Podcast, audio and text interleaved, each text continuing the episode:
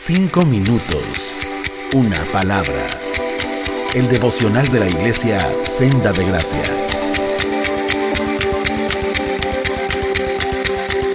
Hola amigos, hermanos.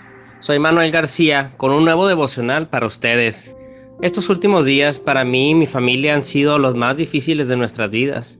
Como ya han sabido algunos, mi madre falleció hace algunos días y quiero compartir con ustedes un versículo que va de la mano de situaciones inesperadas como la que acabamos de sufrir y de estar preparados para aceptar la voluntad del Señor. En Mateo 25, versículos del 6 al 9 de la nueva traducción viviente dice, a la medianoche se despertaron ante el grito de, miren, ya viene el novio, salgan a recibirlo.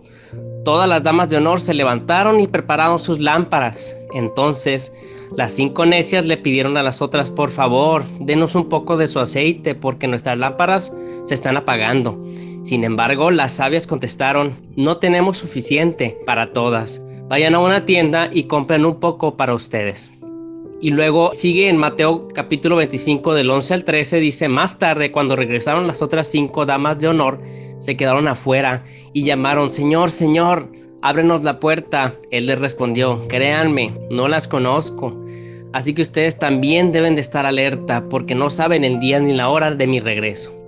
El propósito de esta parábola que nos describen aquí en Mateo es sencilla.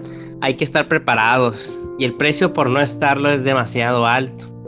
En muchos pasajes bíblicos el aceite es un emblema del Espíritu Santo. Sin aceite, los que iban a la fiesta no estarían preparados para recibir al esposo sin el Espíritu Santo, nadie está listo para el regreso de Jesús.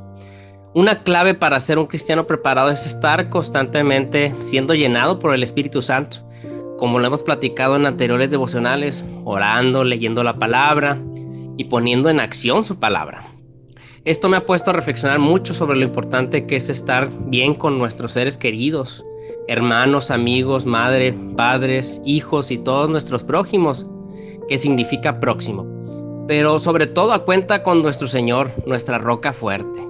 Tan delgada es nuestra vida, hermanos, amigos, y tan frágil que en un abrir y cerrar de ojos se nos va un ser querido, o algo tan sencillo como cambiar nuestros planes, entre otras cosas que no esperábamos.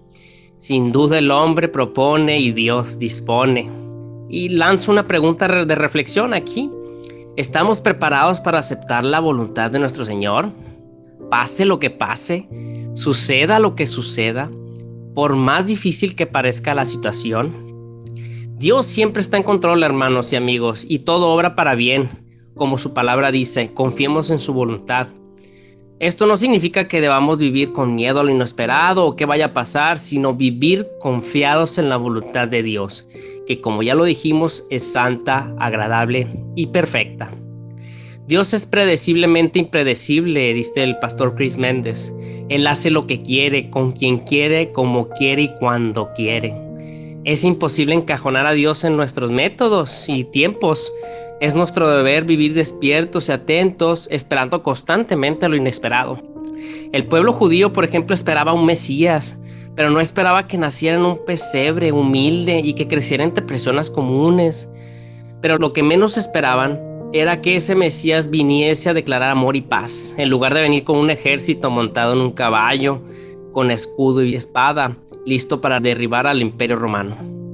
No esperemos entonces que Dios obre en nuestras vidas a nuestra manera, hermanos.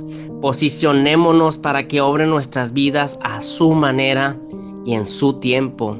Dios abrirá puertas, pero la pregunta es si estarás despierto y atento para verlas.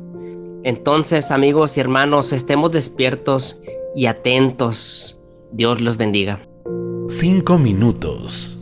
Una palabra.